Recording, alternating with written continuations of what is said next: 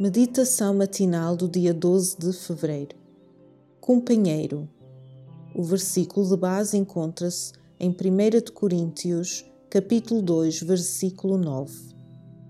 As coisas que o olho não viu e o ouvido não ouviu e não subiram ao coração do homem, são as que Deus preparou para os que o amam.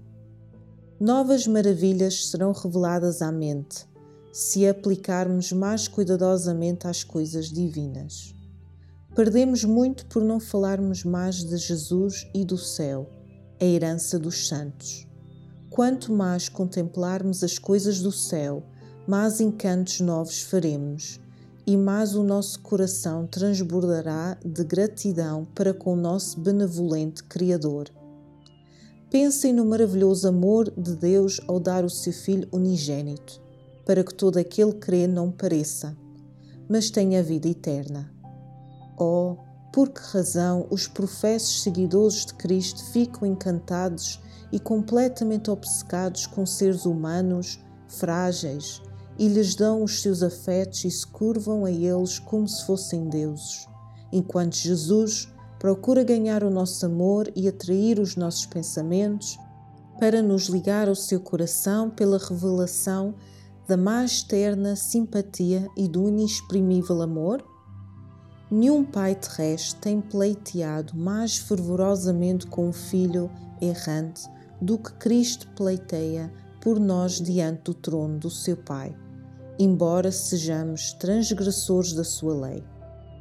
Nenhuns lábios humanos alguma vez seguiram com mais ternas admoestações aqueles que erram. Portanto, Tenham cuidado com a maneira como tratam esse amor maravilhoso. Leiam as ricas promessas de Deus e acreditem nelas. Meditem nelas. Ouçam a voz de indizível amor e piedade. Nele temos a redenção pelo seu sangue. Todos os que são dirigidos pelo Espírito de Deus são filhos de Deus.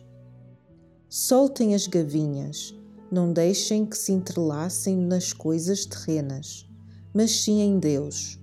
Nunca poderão estar sozinhos, nunca sentirão que estão sós, se tiverem Jesus como vosso companheiro e como vosso eterno amigo. Confiem em Jesus plenamente como vosso Salvador, cuja morte vos redimiu, como vosso intercessor, cujas súplicas no céu têm valor aos olhos do Pai e garantem a nossa paz e o nosso perdão.